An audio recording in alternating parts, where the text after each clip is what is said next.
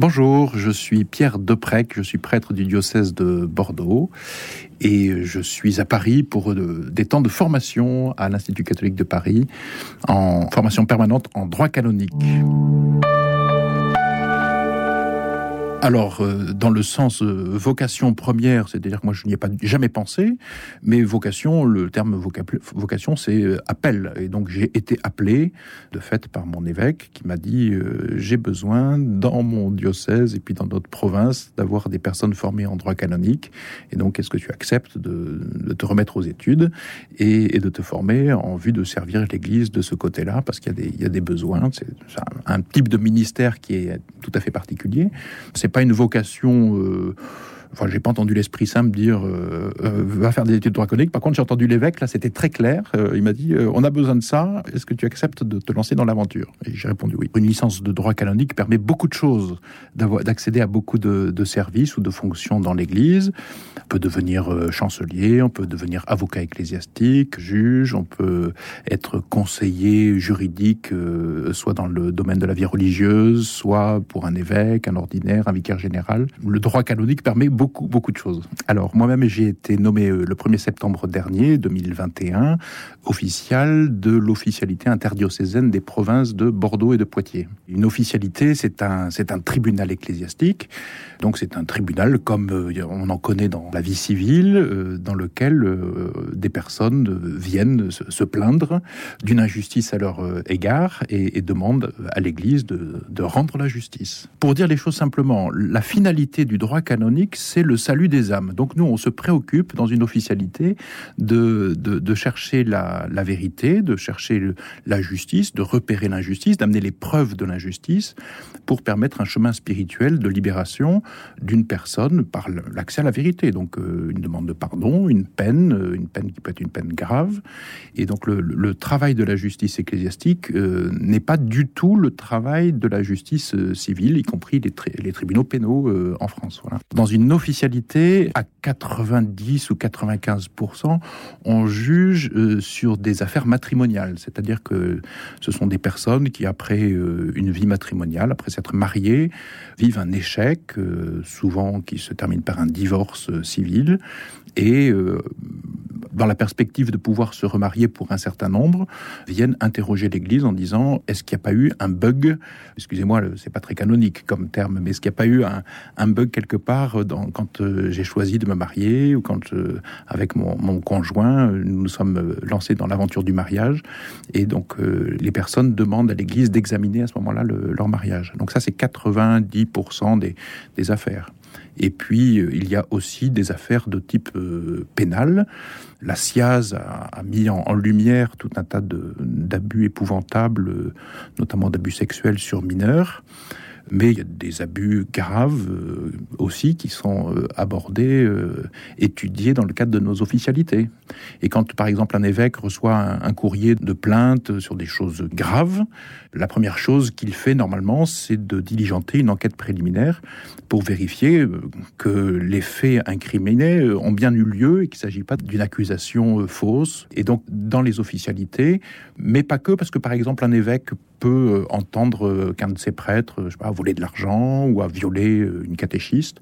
Et donc l'évêque va charger quelqu'un dans son diocèse de vérifier que les faits ont bien eu lieu. Alors ensuite, les choses sont toujours difficiles et compliquées, mais euh, l'évêque, s'il s'agit de choses graves qui relèvent du droit pénal français, va euh, demander à la plaignante ou au plaignant de s'adresser au procureur de la République et, au besoin lui-même fera un signalement. Ensuite, il fera sa propre procédure, la procédure canonique en parallèle de la procédure euh, pénale civile. En fonction de la plainte qui est reçue par euh, l'ordinaire, par le responsable, ça peut être un père abbé, ça peut être une supérieure euh, majeure euh, religieuse au sujet de, ces religieuses, ça peut être un évêque. En fonction des faits qui sont incriminés, le supérieur, le responsable, va nommer quelqu'un avec la mission de vérifier qu'il y a bien eu des, faits répréhensibles qui ont été commis. Donc euh, il donne, il décrète un instructeur, un notaire, qui ensuite a toute liberté, entre guillemets, d'enquêter, d'interroger les plaignants, d'interroger des témoins, d'interroger la personne incriminée et d'avoir quelques éléments probants, sans forcément aller jusqu'au bout, mais en disant oui, il y a vraiment une matière à éclairer dans le cadre d'un procès. Alors ce procès pourra ensuite être, euh, c'est là où le droit canonique est un peu particulier, il, pourrait y avoir deux, deux possibilités. Il y a ce qu'on appelle le procès pénal administratif et puis le procès pénal judiciaire.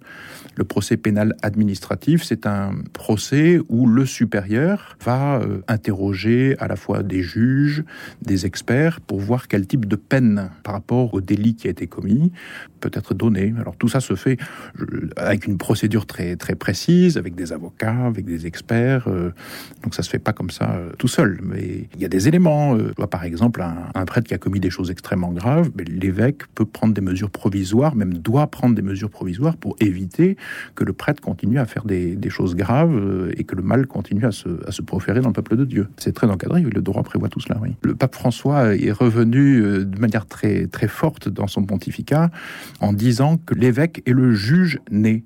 C'est-à-dire que l'évêque, non seulement a la mission d'annoncer les d'assurer la communion dans la communauté, mais de protéger les brebis. Et donc, si, euh, si le, loup rentre dans la bergerie, c'est à l'évêque de le faire sortir, donc d'exercer la justice. Mais comme l'évêque, euh, enfin tous les évêques ne sont pas licenciés ou, docteurs en droit canonique, ils n'ont pas non plus que cela à faire. Le droit prévoit que euh, l'évêque est ce qu'on appelle un vicaire judiciaire, donc quelqu'un qui va exercer la justice en son nom.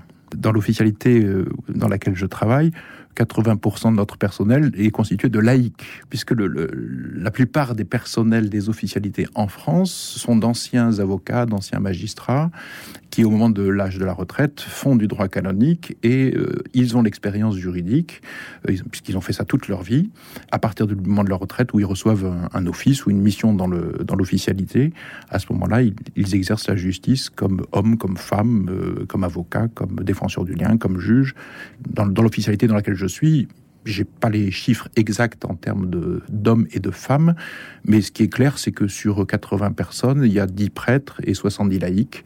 Et sur les 70 laïcs, il y en a à peu près la moitié qui sont des, des femmes. Nous avons actuellement les statuts de ce nouveau tribunal pénal interdiocésain national, mais ce tribunal qui devait euh, naître le 1er avril dernier n'a pas pu naître parce que justement, il y a des problèmes de divers ordres, d'ailleurs, qu'on ne connaît pas, et euh, où il faut euh, répartir les compétences entre les officialités et ce tribunal euh, national, ce tribunal pénal euh, interdiocésain.